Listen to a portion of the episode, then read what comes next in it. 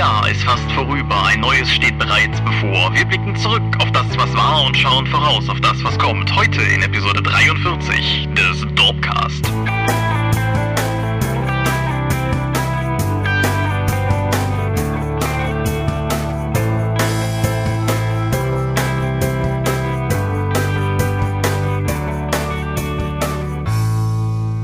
Hi und herzlich willkommen zur 43. Episode des Dorpcasts, der letzten Episode für das Jahr 2014. Einmal mehr haben wir uns hier zusammengehockt, um über das zu reden, was Rollenspieler hoffentlich vielleicht interessiert. Und wenn ich wir sage, meine ich zum einen dich. Michael Mingers, guten Abend. Und zum anderen mich, Thomas Michalski. Hoi. Und unser Thema heute soll sein der Jahresrückblick 2014 und ein Ausblick auf 2015.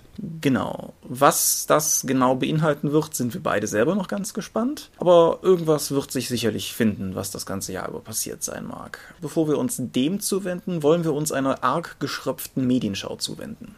Ja, und das hat nämlich den Hintergrund, dass wir das hier irgendwie nur ein paar Tage nach dem letzten Dorpcast aufnehmen, aus terminlichen Problemen und deinen Urlaubsbedürfnissen und so. Dreist von mir, ich weiß. Ja, und deswegen sind wir nicht zu so viel Medienkonsum gekommen.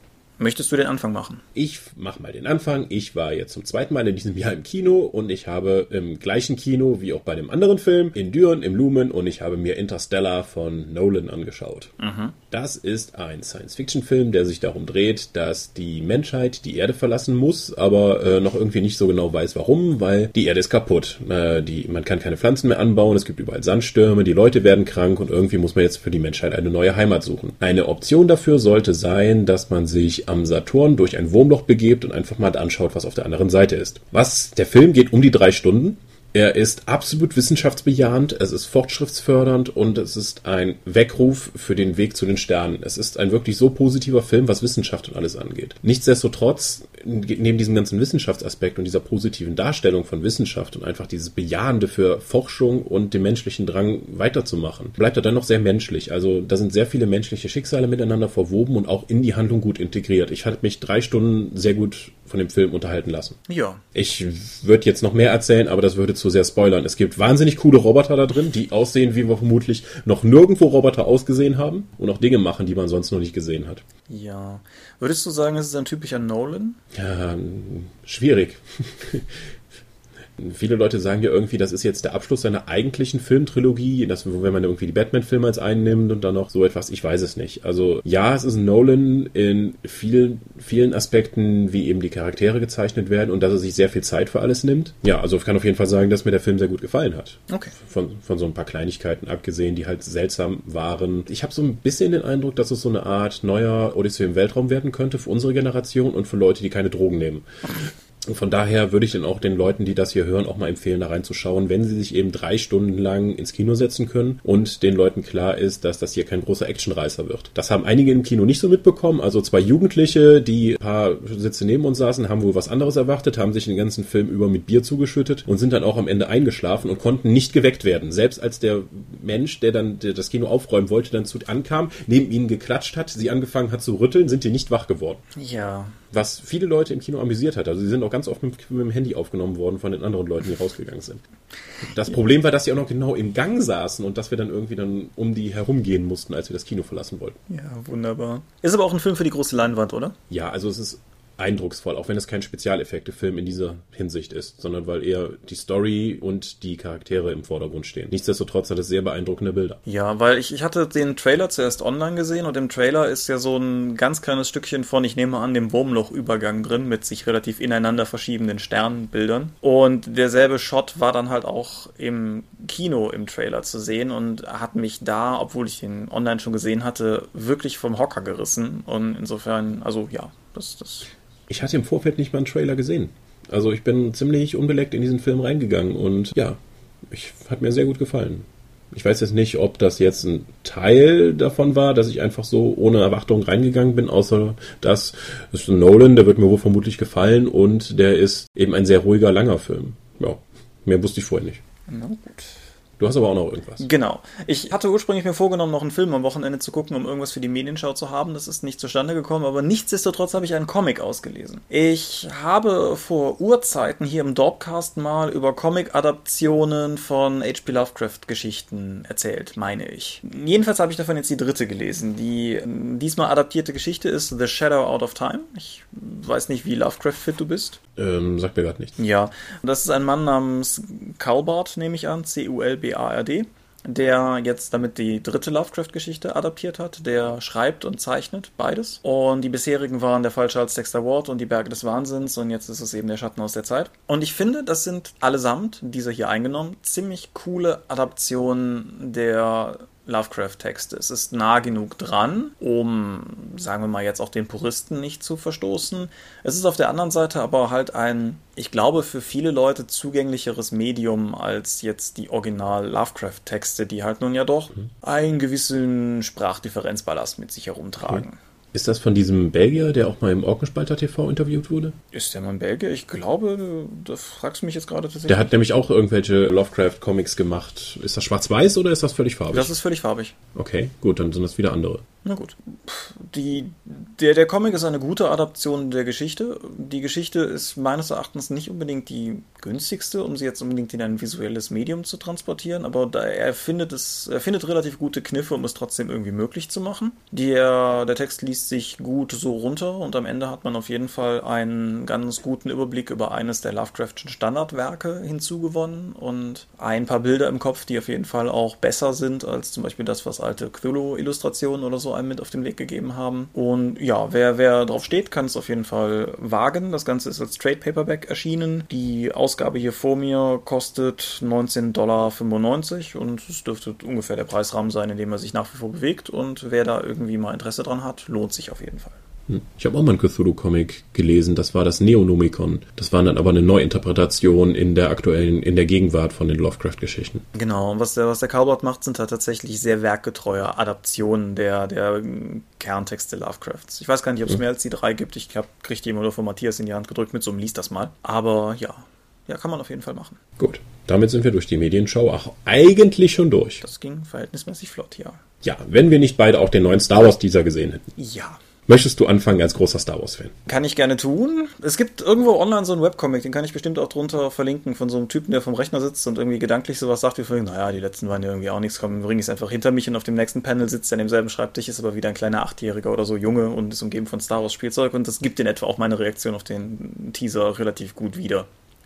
Ich war ja von Anfang an eigentlich immer eher positiv eingestellt. Ich gehöre ja durchaus auch zu denen, die die J.J. Abrams Star Trek-Filme mochten. Finde aber auch allgemein, dass der Mann eigentlich ziemlich gut darin ist, fremder Leute Stoff in die Hand zu nehmen und daraus was Vernünftiges Neues äh, zu, zu weben. Und mag auch andere seiner Filme sehr gerne, wie zum Beispiel Super 8, den ich unglaublich cool fand. Und meines Erachtens macht der Teaser alles richtig. Ja, ich fand, der hat richtig Spaß gemacht. Also ich bin so, ich habe so ein, ein kleines Wii losgelassen, als bei dem Lichtschwert dann noch die Parierstangen ausgefahren wurden. Auf jeden Fall, ja. das über die Sinnhaftigkeit kann man nicht streiten. Das ist nämlich ein Lichtschwert im Star Wars-Universum. Das heißt, solange es cool aussieht, reicht es. Und mal abgesehen davon, wie viele Hände wurden in den Star Wars-Filmen alleine abgeschlagen. Also ich würde auch gerne einen entsprechenden Schutz da unten noch haben. Ja. ja. Ach, das ist aber, aber auch... X-Wings im Tiefflug. Es gibt äh, so eine Art... Ein Frachter wird wieder von, von TIE Fightern verfolgt. Es gibt Wüstenplanet. Es sieht wieder aus wie die ursprüngliche Trilogie, finde ich, vom ganzen Look and Feel. Der Frachter am Ende ist ja auch der Millennium Falcon. Also es ist, ist ja es der konkrete? Ja, ja das ist ja nicht okay. irgendein Frachter. Aber auch so, so, so Details, die, die vermutlich eher so die Nerds anspringen, die, die X-Wings haben ein neues Flügeldesign, dass die Dinger nicht mehr aufeinander liegen, sondern offensichtlich ineinander greifen, weil die oberen Flügel weiter hinten da sind, hinten sitzen als die unteren Flügel. Die Sturmtruppendesigns sind irgendwie. Sehen aus wie frisch aus dem Apple Store. Genau, aber sehen halt immer noch aus wie Sturmtruppen. Ja. Und irgendwie auch, was weiß ich, wenn, wenn diese Gestalt in dem verschneiten Wald das, das Lichtschwert anmacht. Ich finde, in, selbst in den Prequels, wo sie ja relativ viel für die Dynamik von Lichtschwertern getan haben, ist das Einschalten eines Lichtschwertes immer eher so ein, es wird ein Knopf gedrückt und die Klinge kommt. Und hier, finde ich, sieht es viel mehr so aus, als wenn der tatsächlich dieses Schwert ja, weiß ich nicht, in Betrieb zwingen würde. Also ich finde, diese, diese alleine die Bewegung, mit der er das Ding anmacht, schreit mehr dunkle Seite, als vieles in den Prequels das versucht und nicht geschafft hat oder so. Also ja, auf jeden Fall. Ich bin positiv gestimmt. Ich auf jeden Fall auch, ja. Weitere Dinge, die passiert sind, seitdem wir die letzte Aufnahme gemacht haben, also wie gesagt, nur ein paar Tage zurück. Das Crowdfunding für Numenera ist, für die deutsche Version ist gestartet über Startnext von den Kollegen von Orkenspalter TV. Die Fanfinanzierungs-, also die Fanphase, das erste, was man bis Startnext immer erreichen muss, war richtig zügig erreicht, dass man das Projekt freigeschaltet wurde und ab heute, wo wir das aufnehmen, ist auch die Finanzierungsphase gestartet. Man kann also Geld drauf werfen, damit das realisiert wird. Mhm.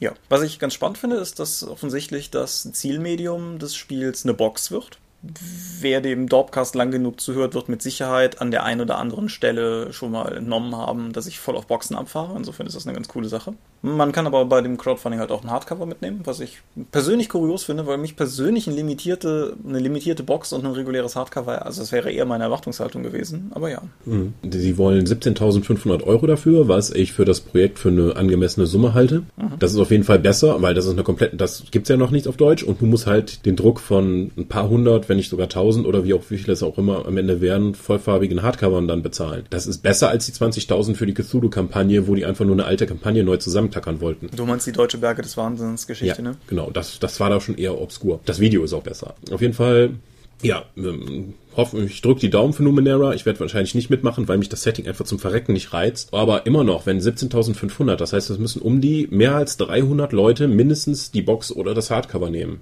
Das ist schon mal eine Ansage. Ja, ist aber denke ich auch nicht, also es ist eine realistische Ansage, weil. Also, ja, es ist möglich, aber das ist immer noch eine ziemlich hohe Zahl für eine neue Se äh, für eine neue Reihe in Deutschland. Ja, umgekehrt. Umgekehrt finde ich, sagt es aber auch so ein bisschen, dass sie es halt machen wollen, wenn sie das Potenzial sehen, damit was zu machen. Es ist auf jeden, ich finde es auf jeden Fall sinnvoll, das über Crowdfunding zu machen, weil du dann nämlich siehst, okay, es gibt mindestens 300, 350 Interessierte für das Projekt. Nehmen wir das doch einfach, jetzt kann ich das, jetzt habe ich das minimale Geld und ich kann das Ding weitermachen. Nämlich einfach mal auf Verdacht, 500 bis 1000 von dem Buch drucken zu lassen, nachdem du es übersetzt hast, dann hast du nämlich die gleichen Kosten, sitzt dann aber einfach drauf, weil die Nachfrage nicht da ist. Das ist schon mal eine gute Idee. Ja, allgemein, nachdem du es übersetzt hast, da ist ja auch nicht wenig Text in dem fetten Buch. Insofern ist ja. es schon, ja, auf jeden Fall, schon auf jeden Fall beachtlich. Also ich hoffe, dass es sich äh, gut macht. Wir haben, haben, haben, haben wir beide darüber gesprochen oder haben wir da im letzten Dropcast darüber gesprochen, dass das auf jeden Fall auch von Leuten gemacht wird, die. Ich glaube, wir hatten nur bei Facebook darüber gesprochen. Also die wird ja auch von Orkenspalter-Team übersetzt, gerade von Mairi. Und äh, die hat ja auch schon für mich bei Ulysses ein paar Sachen übersetzt und ich weiß, dass die eine ziemlich gute Qualität auch zeitgerecht abliefert. Deswegen habe ich an der Qualität der Übersetzung erstmal keine Zweifel. Nur das Spiel reizt mich halt nach wie vor nicht. Ja. Das ist ja auch durchaus, durchaus ja. fair. Aber wenn das euch ein bisschen reizen sollte, dieses äh, Mischung aus Fantasy und Science Fiction mit ein paar schicken Illus, schaut euch mal das Video an. Wir verlinken es auch unten drunter und schmeißt ein bisschen Geld drauf, wenn es euch interessiert. Ja, wäre ich persönlich schwer für. Gut. Ja. Hast du noch was, bevor wir zum Jahresrückblick kommen können? Nö, das wäre es von meiner Seite aus gewesen. Okay. Thomas, was war das übergeordnete Thema für 2014? Das ist eine gute Frage. Ich habe mir im Vorfeld Gedanken gemacht. Du hast dir im Vorfeld Gedanken gemacht und ich muss ganz ehrlich sagen. So, wenn man einen Jahresrückblick macht, sucht man ja normalerweise nach den wirklich grellen Schlaglichtern, nach den Sachen, die das Jahr wirklich geprägt haben. Und da finde ich, 2014 tut sich da verhältnismäßig schwer. Wir haben in Deutschland DSA 5 in der Beta-Fassung erlebt. Wir haben als Rollenspieler international D&D 5 nach seinem D&D Next Beta-Testlauf jetzt in finalen Büchern erwerben können. Wir haben in Deutschland die Wiedergeburt von The Genesis erlebt und Splittermond ist rausgekommen. Ja, und zumindest für die, für die englischen Käufer bereits verfügbar Cthulhu 7. Die deutsche Fassung folgt ja auf dem Fuße, aber musste halt erstmal auf Englisch. Ja, das sind jetzt die großen Sachen. Also das heißt, wir haben jede Menge Fünfer-Editionen bekommen. Also Shadowrun 5 war, glaube ich, letztes Jahr. Mhm. Midgard 5 kam dieses Jahr. DSA 5 hat sich ja ins nächste Jahr verschoben durch die Beta. Ja. Äh, ja, viel Fünfer ist scheinbar die Zeit reif für, aber. Ja, also es ist tatsächlich so, ich meine, Splittermond ist natürlich die große Ausnahme. Splittermond ist die neue Marke. Mhm. Die, also, es gibt jetzt mit Sicherheit genug Leute, die, die bereits äh, eilig zu den Tastaturen greifen, um uns Kommentare oder Twitter-Nachrichten zu schicken. Das ist mit Sicherheit noch eine ganze Menge anderer Kram erschienen, aber ich denke, so von den Sachen, die auf dem großen Radar erschienen sind, jetzt zu Recht oder zu Unrecht, ist Splittermond auf jeden Fall ein ziemlicher Krater gewesen, weil das hat, das hat wirklich eingeschlagen. Ja, als neues, originär deutsches Spiel hat er schon ziemlich Eindruck hinterlassen, ja. Mhm. Von der Produktqualität, einfach vom Umfang her, von den Namen, die dabei stecken und äh, wie viele Leute es einfach angesprochen hat. Gerade auch in der Zeit der DSA 5 Beta, wo viele Leute dann unsicher waren, ob DSA überhaupt noch was für sie ist und dann sind, haben die einfach mal bei Splittermond reingeschaut ja. und scheinbar auch dort Gefallen gefunden. Das und es ist ja auch durchaus, es hält, glaube ich, bisher auch durchaus ein gewisses Versprechen an Konstanz. Also es sind hm, der Weltenband und der Regelband sind auf jeden Fall schon mal zwei dicke Bücher. Und zwei Abenteuer sind genau, erschienen. Genau, zwei Abenteuer sind erschienen und eine sehr starke Con-Präsenz und soweit ich weiß auch eine recht starke Online-Präsenz, also einfach durch, durch Leute in Foren und so weiter und so fort. Es ist halt so, die, die große Sorge, die ich bei sowas wie, wie Splittermond immer habe, ist halt die Frage, ob das ein interessantes Grundbuch wird oder ob das ein System ist, das tatsächlich auch einen gewissen Output halten kann. Und Splittermond ähm, erweckt auf mich bis jetzt den Eindruck, dass die da tatsächlich auch hinter sind. Also Splittermond ist gekommen, um zu bleiben, sagen wir es mal so. Ja, den Eindruck macht es auf jeden Fall, ja. Mhm. D&T 5, ja. Schwierig für den deutschen Markt, weil gibt's halt nicht auf Deutsch. Ja, hast du mittlerweile irgendwas aufgeschnappt, wie da die, die zukünftige Lizenzplanung ist? Nö. Weil das Immer noch nicht, weil seit der Sache mit D&D 4, die in Deutschland ja eher unglücklich gelaufen ist, habe ich da nichts mehr zu gehört. Ähm, ich weiß nicht, vielleicht welchen Masterplan Hasbro da verfolgt, äh, beziehungsweise Wizard of the Coast keine deutsche Version davon rauszugeben. Vielleicht wollen sie die irgendwann mal selbst machen. Das gab es ja zu AD&D-Zeiten schon, dass sie dann auch irgendwie die, die, Leute nehmen, hier übersetzt uns mal und dann bringen wir das selbst halt in den Handel. Wenn, wenn das passieren sollte und so ein Riese wie Hasbro einfach mal ein D&D-Regelwerk in jeden Spieleladen Deutschlands bringen kann, dann profitieren wir eigentlich alle davon. Ja, das ist vielleicht ein ganz guter Zeitpunkt, um mal was aufzugreifen, wo wir hier und da schon mal äh, schriftlich zur Stellung bezogen haben, was uns aber immer mal wieder erreicht hat. Wie, wie fange ich das denn am besten an? Wir haben, als wir angefangen haben, über D&D zu sprechen, dieses Gespräch insofern sehr einseitig geführt, dass du, dass du, das Buch sehr früh in den Fingern hattest und ich erst sehr spät, was insofern einen etwas äh, einseitigen Eindruck erzeugt hat, als dass halt auch du D&D 5, korrigiere mich, wenn ich das jetzt falsch sage, D&D 5 nicht deine Spielbedürfnisse abdeckt, so wie es zum Beispiel D&D 4 getan hat. Und D&D 3 und Pathfinder, ja, aber das habe ich ja schon, sage sag ich ja ständig, dass es einfach mich nicht abholt mit dem, was es will. Das ist für mich halt nicht das D&D, was ich brauche. Ja, Genau. Aber es wurde dann halt gelegentlich sozusagen die, die, die Frage laut, inwiefern diese, diese Position meistens heißt es von dir vertretbar wäre, wo du doch auch das deutsche Pathfinder unter dir hast. Der Fairness halber muss man aber ja durchaus sagen, sozusagen, inwiefern wir das machen können, weil ich ja nun auch zwar freiberuflich, aber sehr viel für Pathfinder layoute. Und um, um an dieser Stelle sozusagen einfach nochmal ganz klar zu sagen, ich denke, wir halten die in die fünf beide für kein schlechtes Produkt. Nee, schlecht nicht, nur eben an meinen Bedürfnissen vorbei. Genau, und im, im Gegenzug dessen, aber ich ich habe, habe immer noch den festen Vorsatz, das so lange nicht völlig in, in Stein zu meißeln, bis ich meine Testrunde endlich mal mhm. habe spielen können, die daran krankt, dass eine Spielerin mit der Lungenentzündung sich herumbalgt und dementsprechend alle Testspiele sich verschoben haben. Mhm. Bisher muss ich sagen, D&D 5 ist ein Spiel, das mich völlig abholt. Ja klar, das, das ist einfach das komplett auf deine Bedürfnisse, weil es ist nicht regellastig und setzt halt Spieleraktionen und Ausspielen in den Mittelpunkt. Richtig. Und es trifft ein, ein wenig AD&D-Befindlichkeiten, sei es jetzt einfach durch, durch assoziativ äh, passendes Artwork oder sei es halt auch durch so ein paar Elemente, die ja durchaus auch von Prä-D&D 3 Systemen wieder mit reingenommen wurden. Und ich habe das ja schon mal hier erwähnt, dass ich es einfach auch sehr großartig finde, dass wenn du im Grundregelwerk herumblätterst, D&D 5 viel mehr als frühere D&Ds meines Erachtens Fahne bekennt und sich zu seinen unterschiedlichen Settings auch wirklich stellt und dass halt auch zum Beispiel Dark Sun Illustrationen in diesem Buch zu finden sind und so und das, das, das trifft halt mich völlig. Und insofern bin ich sehr gespannt und ich hoffe, dass ich analog zu dem Kampagnentagebuch oder vielmehr Beta-Tagebuch, das ich für die DSA 5 Beta-Runde schreibe, die wir bereits am Laufen getroffen haben, dass ich halt nächstes Jahr analog auf der Dorp auch ein D&D 5 Tagebuch werde schreiben können über unsere zumindest ersten Spielerfahrungen mit diesem neuen System. Aber wie gesagt, das hat sich halt immer weiter verschoben. Und weil halt auch neulich nochmal dieser, dieser Vorwurf aufkam, dachte ich mir, der Jahresrückblick ist vielleicht nicht der schlechteste Zeitpunkt, um es einfach mal kurz anzusprechen und vielleicht nochmal hier auch für Leute, die nur zuhören und nicht mitlesen, klarzustellen. Ja, D&D 5, deutsche Version, keine Ahnung. Wie stehst du zu DSA 5? Ja, beruflich.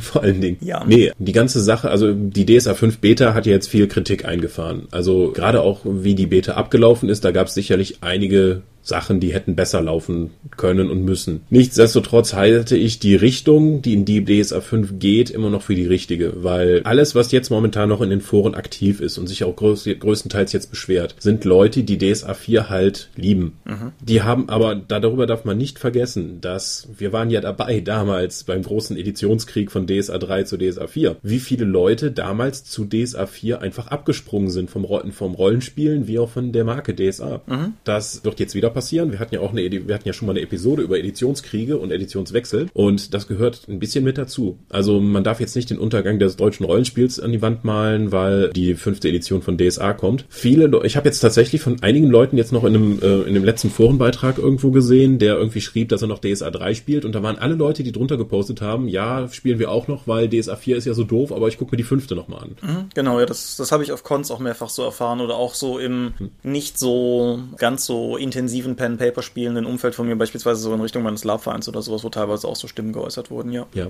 denn wenn du einfach nur in die Foren schaust, kannst du davon an, äh, musst du eigentlich davon ausgehen, dass Ulysses nächstes Jahr pleite geht, weil keiner mehr DSA kauft. Das wird nicht der Fall sein. Einfach DSA 4 war jetzt für viele einfach das Nonplusultra, was Rollenspiel angeht, aber DSA 5 wird das Ganze halt ein ganzes Stück entschlacken und jetzt der Vorwurf vom Kiddie-Rollenspiel ohne Anspruch und so etwas, das stimmt nicht. Mir ist das immer noch viel zu komplex. Ich mag auch einige Sachen, die jetzt da durchgewunken wurden, wie die halbierte Parade beim Kampfsystem nicht. Ich glaube, das hätte man auch noch anders machen können. Aber so insgesamt, also alleine, dass Gewalt jetzt spielbar sind, finde ich total großartig. Auf jeden Fall. Ja. Ja. Also ich muss auch sagen, ich habe ja, man, man, kann das ja im Detail in meinen entsprechenden Beiträgen nachlesen, aber ich habe bis jetzt an DSA 5 sehr viel Spaß. Es hat in der Beta teilweise arge Macken das ist gar keine Frage. Aber auf der anderen Seite, gerade so in jetzt sagen wir mal Wochen, wo ich meine reguläre DSA 4-Runde und meine DSA 5 Beta-Runde parallel hatte, alleine die Schlankheit des Systems bei all seinen Macken. Wo, wobei man jetzt auch mal sagen muss, es sind jetzt zwölf Jahre DSA 4, 13 mhm. Jahre DSA 4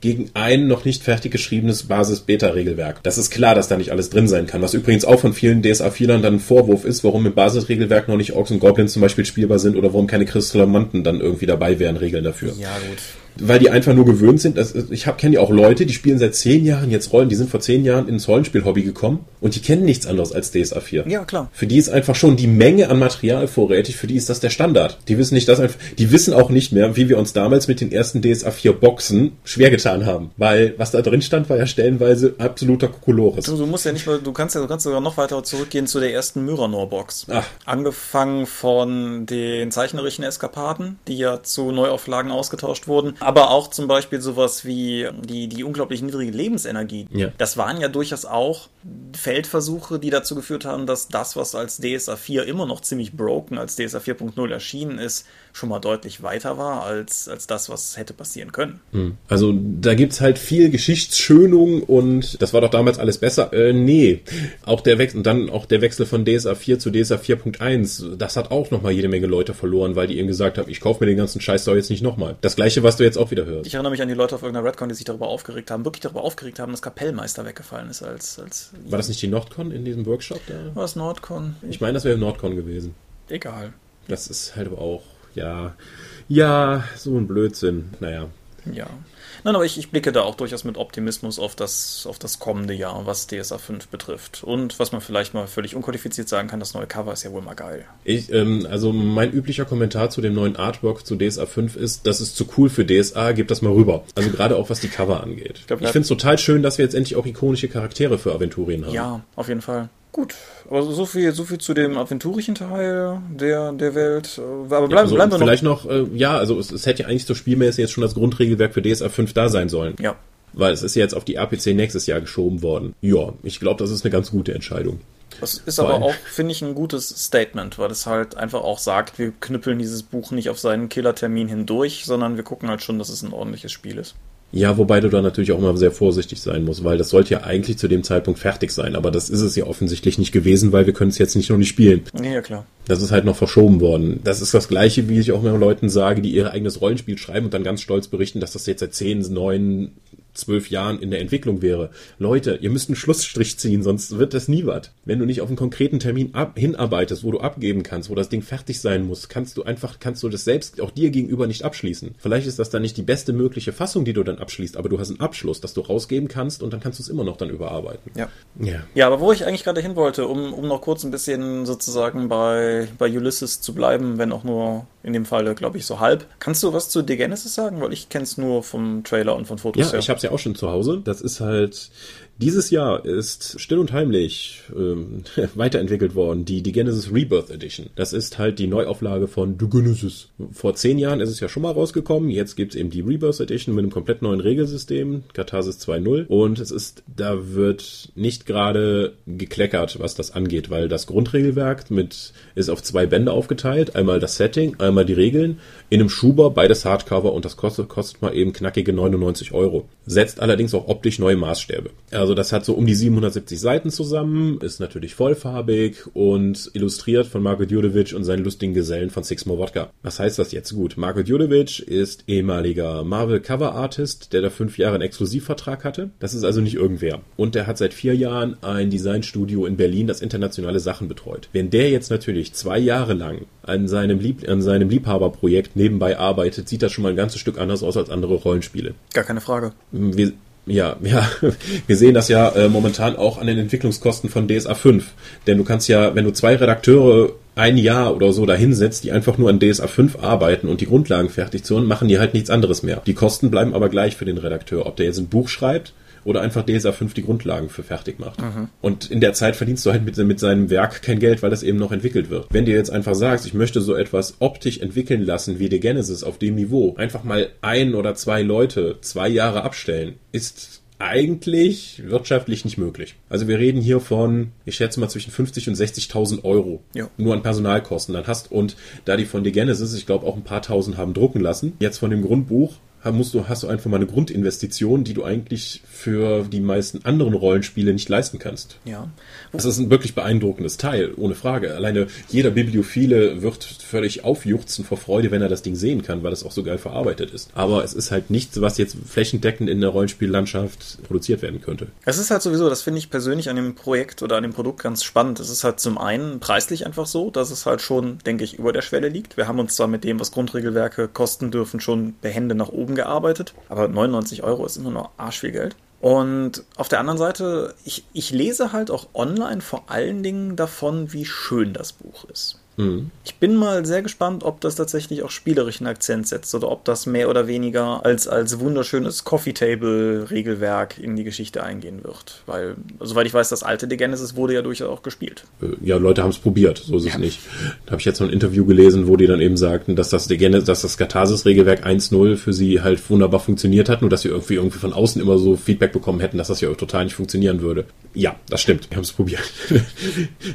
Aber ich habe den Genesis-Kram an, also die Welt, die doch beschrieben wurde, war ja an sich schick, auch wenn ich auch mit dem Sprachstil in den Büchern immer wieder ein Problem hatte. Das hat einfach nicht meinen Geschmack getroffen. Ja. Aber Ja, leite ich von da aus mal weiter, um, um noch gerade die, die Runde der, der neu aufgelegten Sachen fortzuführen. Quolo 7 ist jetzt mittlerweile halt auch zumindest als PDF raus. Wir haben eben noch versucht zu ergoogeln, ob das Ding mittlerweile auch gedruckt schon zu haben ist oder nicht und sind daran gescheitert. Tech-savvy, wie wir sind. Aber es ist jetzt auf jeden Fall, es ist auf jeden Fall verfügbar, ob jetzt digital oder auf Papier, sei mal dahingestellt. Und es ist insofern natürlich eine bemerkenswerte Quolo-Edition, als dass es die erste ist seit ja, 83 oder so, die halt wagt, den Regelkern tatsächlich mal ein bisschen anzugehen und ein paar Dinge zu verändern.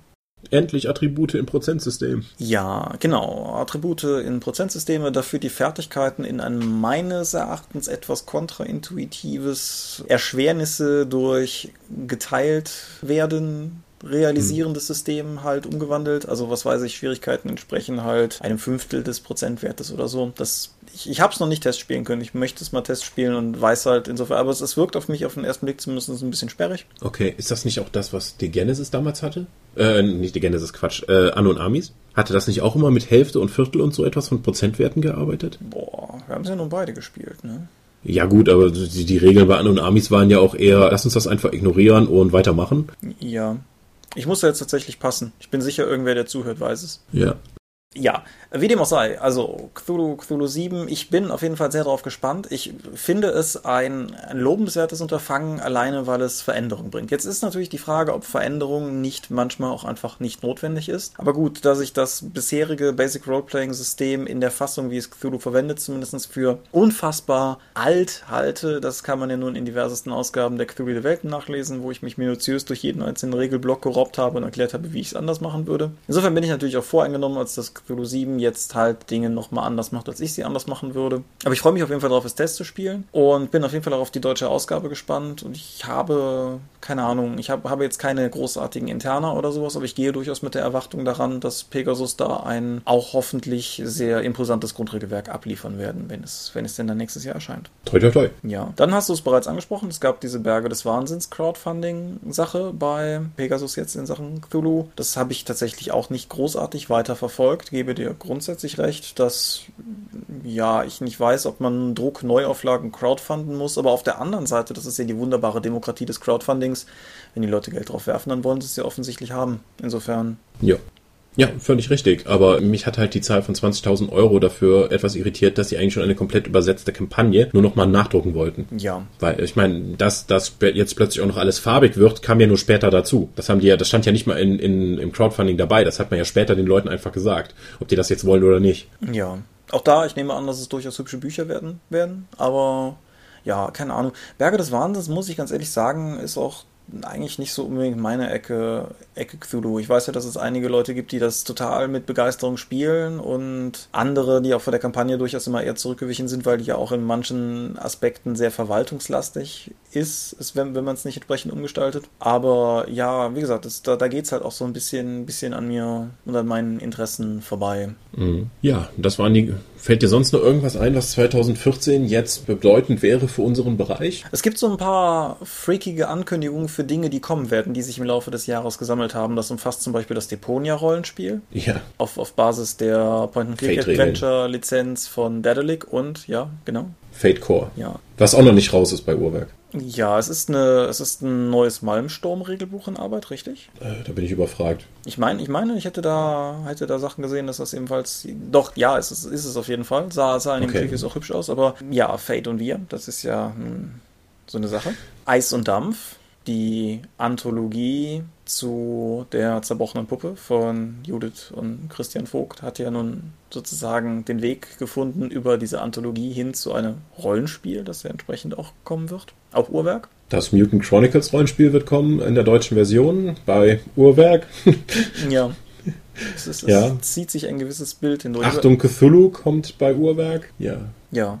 See Dracula. Ja, das Tierwelt der Tanzrollenspiel. Ein, das mir dieses Jahr auf dem Dreieichkon ein Interview versaut hat. Okay. Weil mein Interview, weil der Mensch, der das Interview mit mir geführt hat, ich saß mit dem Rücken zu der Runde und äh, der, der mit mir das Interview geführt hat, fing plötzlich an zu lachen und guckte nur nach hinten und fing und, und gestikulierte und, mein, und ja, die haben hinten Sea Dracula gespielt und er kannte das noch gar nicht. Ja. Ja. Ja, gut. Ja.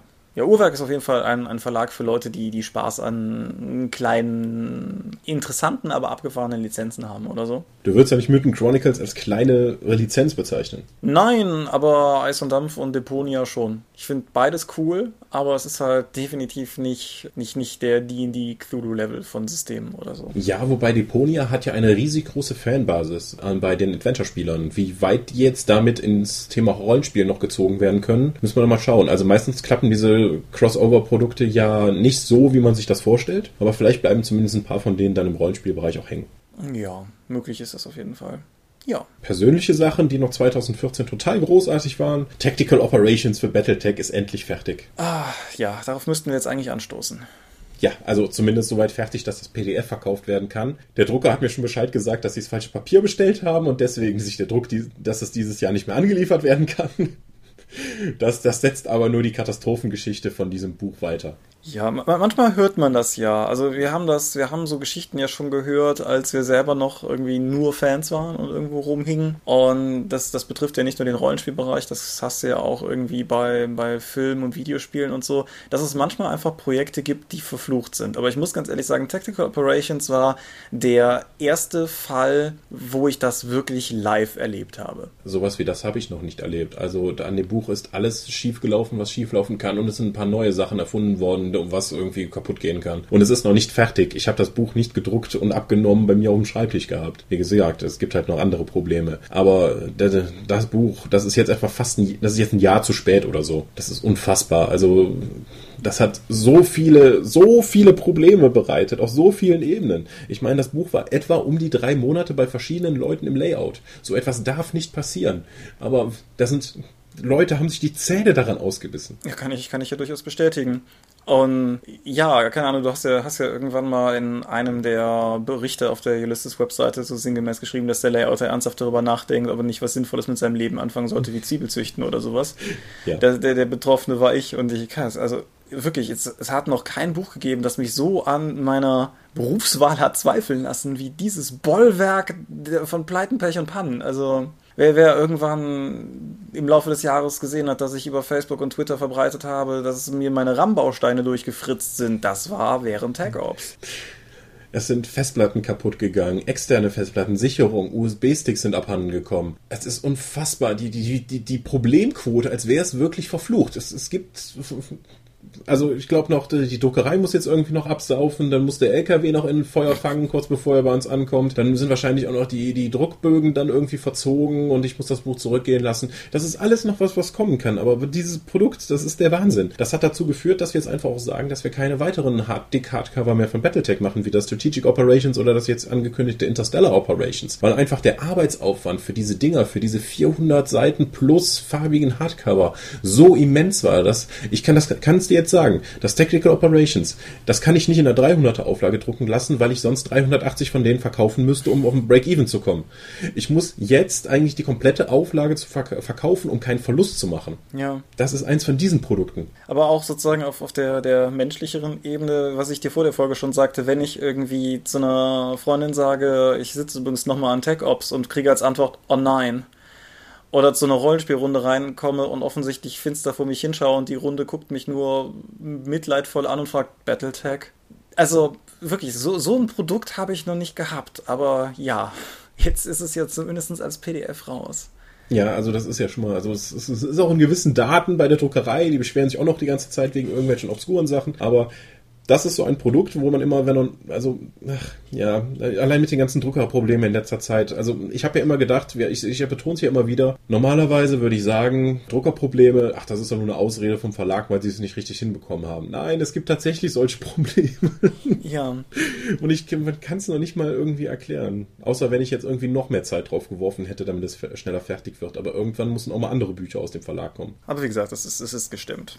Ja, ja. Auch gestemmt, eine ganz große Sache noch Ende des Jahres, so um die Spielmesse herum, die Auslieferung des Myth Kickstarters. Wir haben ja für die Kollegen von Megacon Games gesagt, okay, wir übernehmen die Auslieferung für die Europa-Sachen, schickt die einfach mal gesammelt an uns und wir verschicken die dann von Europa aus, so spart ihr, sparen alle Leute viel Geld. Oh mein Gott.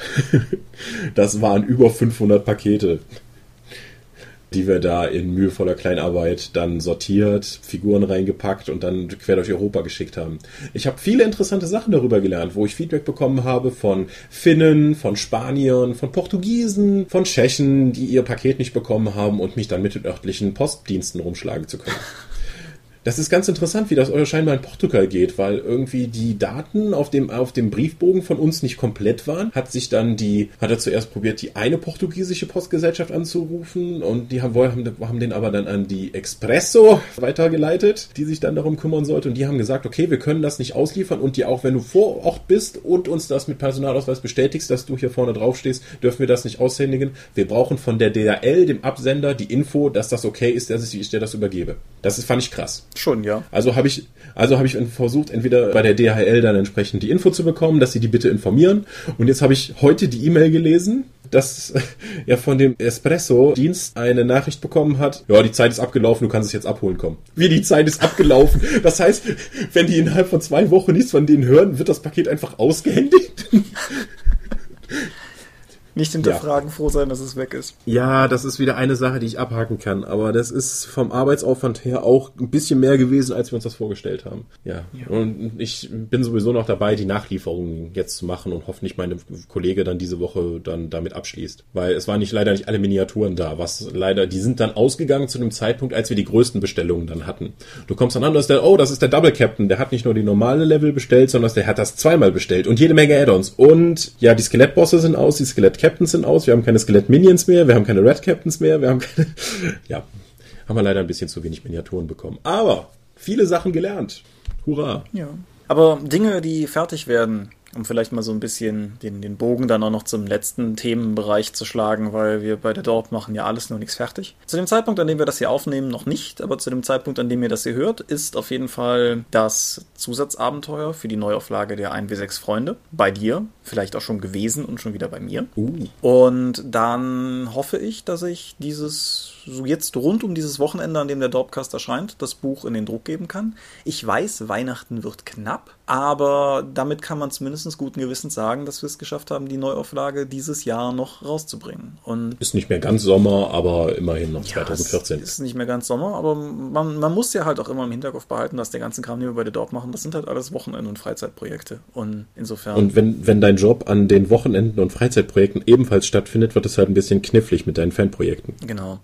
Und ja, also ich, ich denke, es ist ein cooles Produkt geworden. Ich meine, es ist im Großen und Ganzen das Spiel, wie man es kennt. Es ist halt an ein paar Stellen ein wenig erweitert worden zu seinen Gunsten und ich bin gespannt, wie es ankommt. Und worauf ich mich vor allen Dingen freue, ist halt tatsächlich, dass es diesmal, natürlich mutmaßlich mit den Dorp-eigenen Verspätungen, aber dass es diesmal tatsächlich das Zeug hat, zu einer Reihe zu werden, dass wir halt noch Abenteuerbände dazu machen. Und das ist was, was ich mir eigentlich bei der ersten Auflage schon sehr gewünscht hatte. Und ja, es ist, es ist einfach ein verdammt gutes Gefühl, dass wir das Spiel jetzt dieses Mal sozusagen unter unseren Fittichen haben haben und in die Richtung lenken können, in die wir wollen. Genau, Hardcore Independent Book on Demand. Genau, hat uns auch mehr als ein Stirnrunzeln eingebracht, so unter Kollegen oder so, aber es ist halt tatsächlich, es, es, es spricht meines Erachtens echt nichts dagegen. Hm.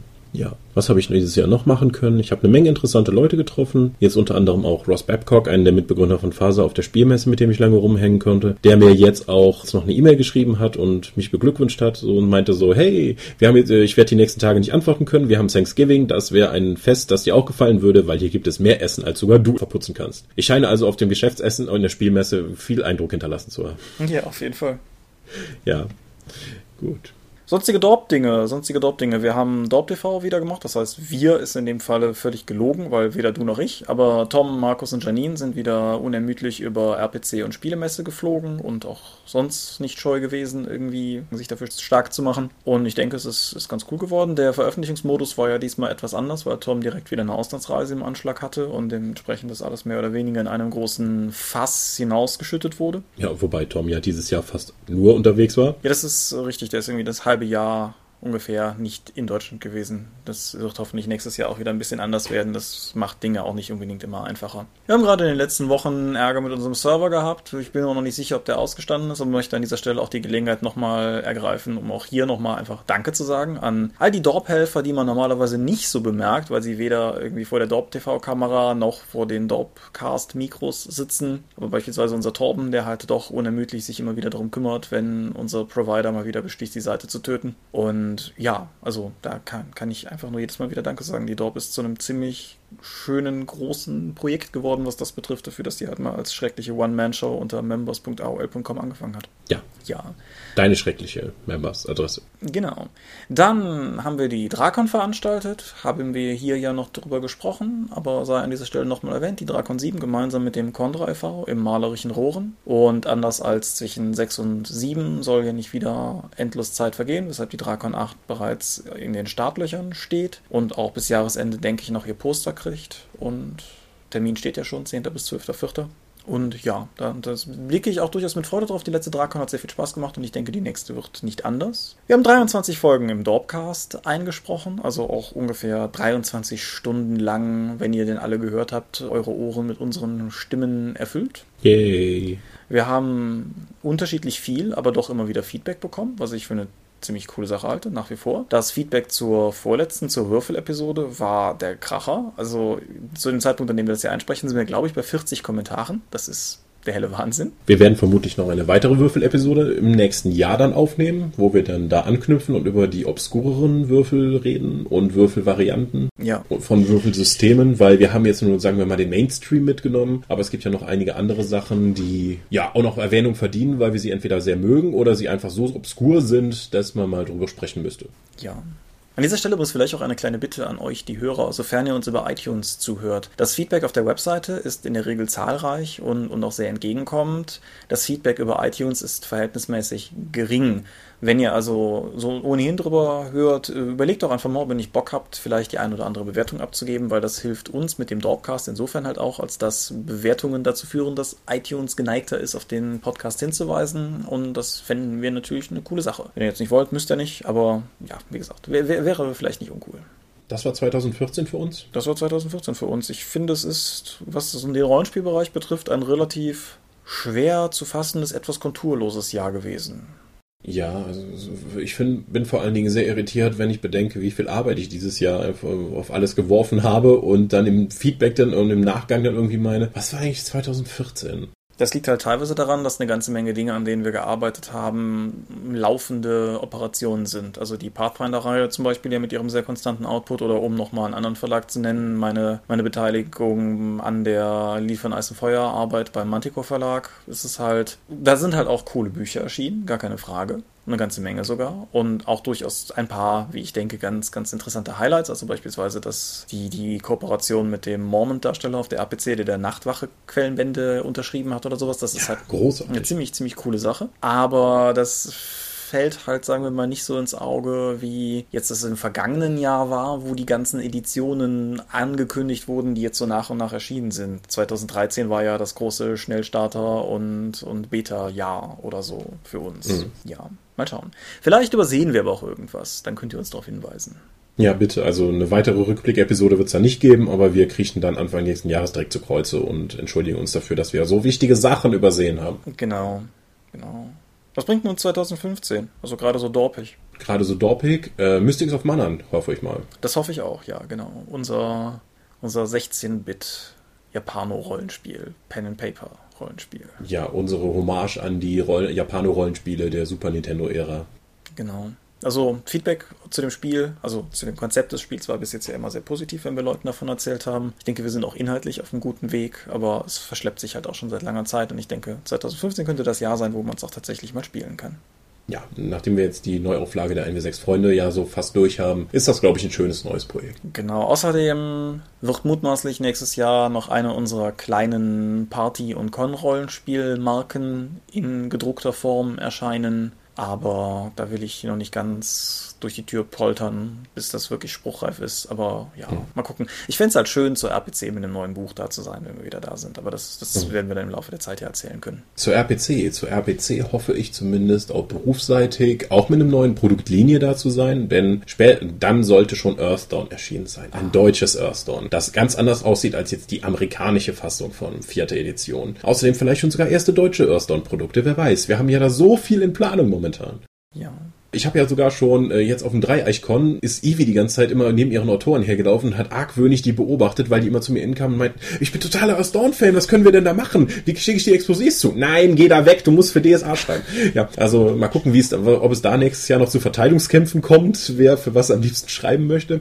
Aber Earth Dawn hat nach wie vor so wahnsinnig, wahnsinnig viele Fans. Auch was ich auf der Spielmesse oder jetzt auf Dreieichkon an Feedback bekommen habe von den Leuten. Die wo- Earth Dawn wollen die Leute einfach noch haben und ich möchte es auch machen. Ich bin da so geil drauf, das machen zu können.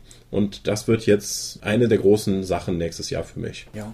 Nächstes Jahr irgendwann bei Pegasus erscheint ein Cthulhu-Quellen- und Abenteuerband, an dem ich tatsächlich ein vollständiges Abenteuer beigesteuert habe. Das dürfte so im nicht Dorp-eigenen Textproduktionsbereich dann sozusagen meine formalste, größte Veröffentlichung sein. Ich habe zwar eine Menge Sachen für Cthulhus Ruf schon geschrieben, gedenkt auch mehr zu machen, aber das ist dann sozusagen meine off offizielle Veröffentlichung. Da bin ich sehr gespannt, wie es ankommen wird. Das hat nichts mit Tanzen zu tun, oder? Nein, das hat nichts mit Tanzen zu tun.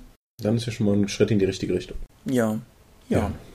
Äh, Mal gucken, was sonst noch alles an neuen Reihen 2015 auf mich Ulysses-mäßig zukommt, weil ich habe Anfang letzten, Ende letzten Jahres auch nicht mit Earthdawn gerechnet. Mal gucken, was 2015 noch alles ankommt für den Non-DSA-Bereich. Ja, mal schauen. Hast du weitere Ziele für 2015?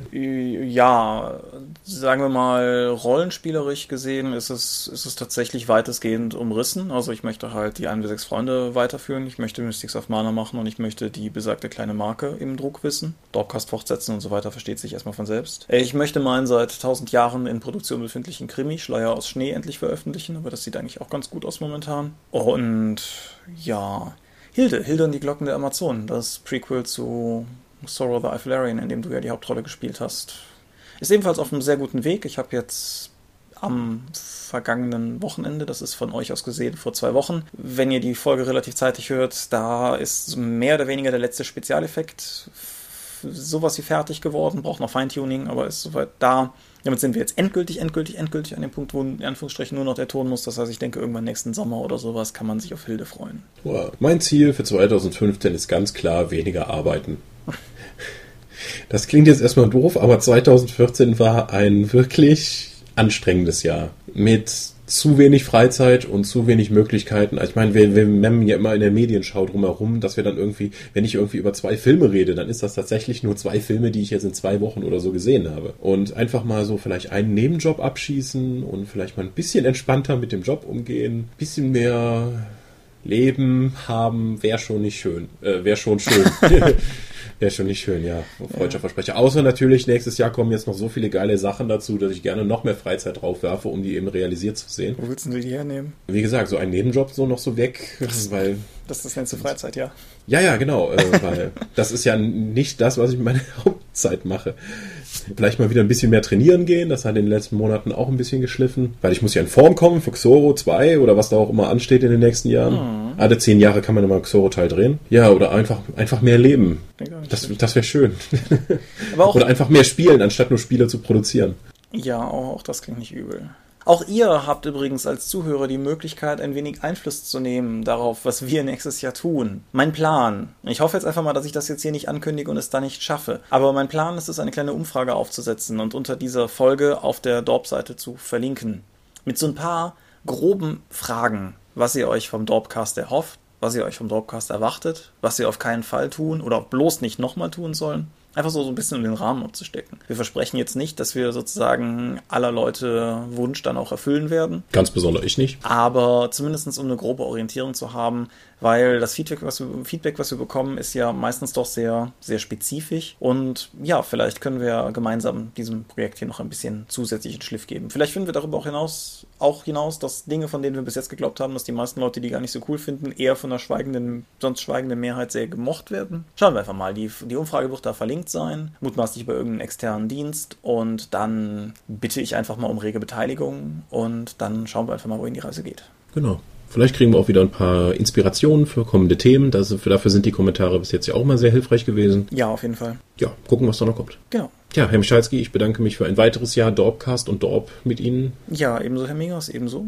Ja, ja. Wir werden sehen, was das nächste Jahr noch für uns bereithält. Genau. Privat wie beruflich. Darin steckt ja auch schon unsere letztes Mal schon gemachte Ankündigung, dass wir jetzt sozusagen eine kleine Winterpause machen bis in den Januar hinein, um auch einfach mal von, von allem befreit die Füße ein bisschen hochzulegen oder so. Und ja, bevor wir jetzt aber zu den großen Neujahrsgrüßen kommen, würde ich sagen, Sermon? Ja, bitte. Wir sind die Dorp. Unsere Webseite findet ihr unter www.die-dorp.de. Folgen könnt ihr uns per RSS-Feed auf rspblogs.de oder via iTunes. Wie gesagt, Kommentare bei iTunes und Bewertungen wären cool. Wir haben einen Bereich im Tunnelorn. Wir haben Accounts bei Facebook und bei Google Plus sowie bei YouTube und bei Twitter. Unter @diedorp twittert der Tom. Ich twittere unter @seelenworte und Seelenworte ist auch der Name meines Blogs. Eine Umfrage zum Dorpcast ist mit dieser Folge gleichzeitig unter dieser Folge auf der Dorp erschienen und unter drakon.condra.de findet ihr alle aktuellen Informationen zur Drakon 8 nächsten April in Rohren. Hurra! Hurra. Gut. Gut. Dann danke bis hier. Wir freuen uns auf eure Kommentare und wir hören und lesen nächstes Jahr voneinander. Adios. Frohe Weihnachten, einen guten Rutsch und viele tolle Spiele unterm Weihnachtsbaum und bis dahin. Ciao, ciao. Buja.